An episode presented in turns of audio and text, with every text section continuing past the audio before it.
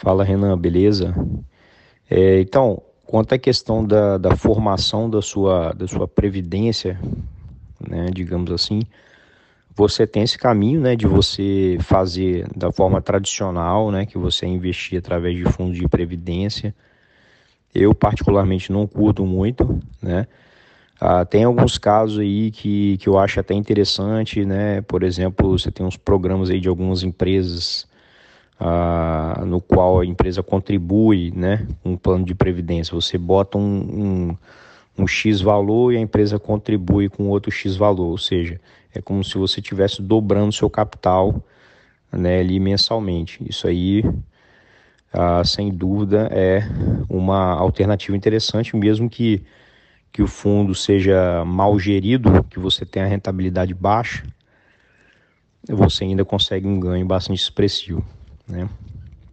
Agora, a realidade da maioria dos fundos de previdência é triste. Né? Se você for olhar para, para os fundos de investimento normal, comuns, né, sem ser previdência, já é difícil achar alguma coisa que que supere os benchmark, né? Se for um fundo de renda fixa, benchmark vai ser CDI, se for um fundo de, de renda variável, fundo de ações, por exemplo, vai ser o benchmark vai ser o Ibovespa, né? Já é difícil você superar os benchmark em casos comuns, né? É, os fundos de previdência, em sua maioria, ainda têm a performance ainda pior, né, do que as outras categorias de fundo. E aí você tem casos ainda de taxa de saída, né? É, se você quiser fazer portabilidade, por exemplo, você tem, tem que pagar uma taxa de saída, taxas administrativas altas, entendeu? Então, assim, você pode fazer sua própria previdência, né? Ah, quanto à questão de você falar, ah, Roberto, você percebe que você investe muito em empresas é, voltadas mais para crescimento, ao invés de dividendos. Não, eu tenho empresas também de dividendos na minha carteira, mas realmente, geralmente não é, não é o meu foco, né? Eu, eu, eu não gosto de empresas é, de, assim, de puramente dividendos, né? Eu gosto, eu gosto mais daquele estilo de empresa que, pelo menos, uh, ela tem uma política de investimento de, de dividendos bem definida, né? Por exemplo, a empresa pode distribuir 50% e reter 50% para poder continuar crescendo, porque aí você tem ao longo do tempo sempre um crescimento né, desses, desses dividendos. Né? Você não fica ali sempre com o mesmo patamar, patamar de dividendos, aí você tem praticamente nenhuma valorização da ação, né? E basicamente você recebe o dividendos. Acho que isso aí é um pouco prejudicial. Você uh, acho que o outro estilo, né, de você investir um pouco, distribuir um pouco, principalmente aproveitando as oportunidades, né, em, em bons projetos, você tem uma um, o efeito dos juros compostos, eu acho que que acaba sendo melhor, entendeu? Aquela empresa também que força demais o crescimento o tempo inteiro também é complicado, porque ela acaba aproveitando os projetos ruins, né, que dão baixa rentabilidade, né, e, e, e, acaba, no final das contas, sendo um desastre, né. Mas, enfim, o foco aqui é, é a questão da previdência. a questão da, da estratégia ao longo do tempo, ela pode mudar, né. Você, por exemplo, um cara novo aí, né, querendo construir patrimônio, você está mais preocupado com ganho de capital do que propriamente de, de rendimentos, né? receber rendimentos de, através de, de dividendos, por exemplo. Né? Então, assim, é, como você ainda não vive de renda, você, você quer construir patrimônio, você quer evoluir seu patrimônio. Né? Você quer passar, sei lá, de, de 200 mil para 400 mil, depois para 800 mil, depois para um milhão e tanto, entendeu? Isso aí evoluir de forma mais acelerada ao longo do tempo. E aí vai chegar o dia que você, ah, sei lá, está cansado de acompanhar o mercado, não tem mais tempo, é, quer aproveitar a vida, não quer mais gastar muito tempo com isso, né? É, essa coisa de ficar avaliando empresa, avaliando balanço. E aí você começa a adotar outras estratégias, né? Você pode, por exemplo, pegar, sei lá, pegar o seu dinheiro e como, começar a colocar em Divo 11, né? Que é um ETF brasileiro que, que paga bons dividendos, né, que tem as principais pagadores de dividendos. Você pode colocar seu dinheiro num NOBL lá do, dos Estados Unidos, que são os principais pagadores de dividendos, né?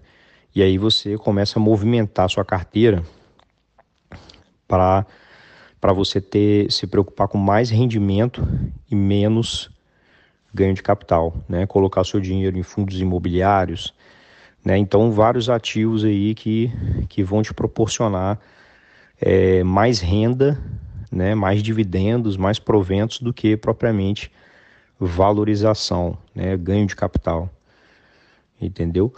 Então assim é, é o, o meu conselho, né, o que eu faria, na minha opinião, acho que cada, isso aí é uma coisa muito pessoal, mas eu não, particularmente não gosto muito do estilo é, de previdência no, de previdência privada no Brasil. Você tem uns planos aí VGBL, PGBL.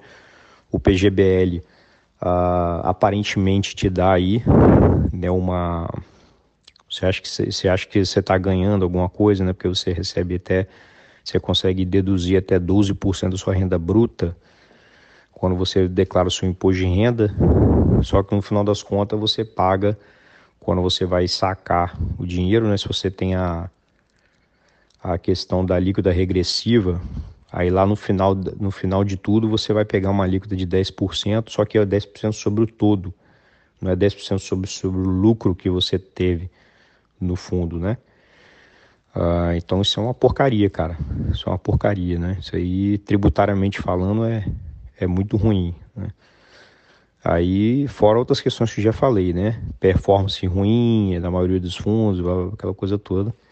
Então, assim, eu, eu particularmente, eu prefiro uh, fazer a minha própria previdência através da, da minha gestão própria. Mas é diferente, né, cara? Eu sou um cara que trabalha no mercado, né? Tô acompanhando sempre as coisas, estudando e tal. Você como tendo outra profissão como médico, né? Aí, aí sua, sua análise pode ser um pouco diferente da minha, entendeu? Você pode, eu não tenho nada contra fundos de investimento, só que tem que ser muito bem escolhido, né? Porque no Brasil o que não falta é fundo de investimento que te cobra horrores de taxa administrativa, né? É, fora, fora que ainda tem taxa de performance, ou seja, tem fundo que consegue entregar, né? Tem fundo que a Verde Asset, por exemplo, né?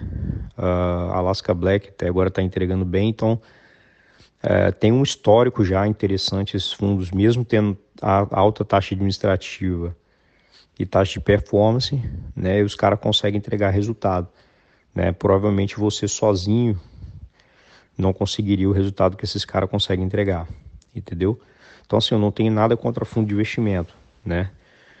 Ah, fundo de previdência é o que falei, né? Eu praticamente eu, eu nunca ouvi falar de um fundo de previdência que, que realmente seja diferenciado, né? Mas tem uns fundos de investimento comuns, né? Comuns que fundo de investimento em ações e tal, que tem uns caras fora da curva, né? Uns gestores fora da curva, Dínamo, né? Também tem o Dínamo, que os caras conseguem entregar resultado, entendeu? Então, assim, você querer colocar o seu dinheiro na mão desses caras, né? É, não vejo problema nenhum, né? Tranquilo.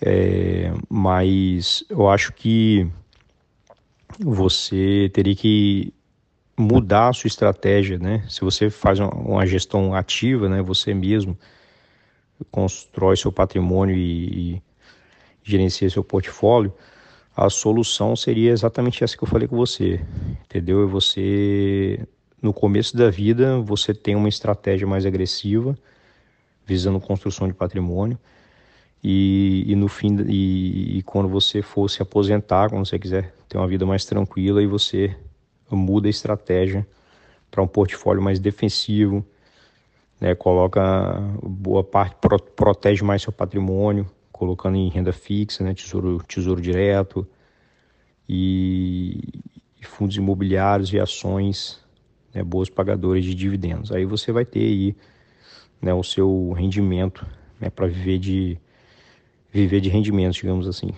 Tá bom? Valeu, cara. Espero ter ajudado aí. Um abraço.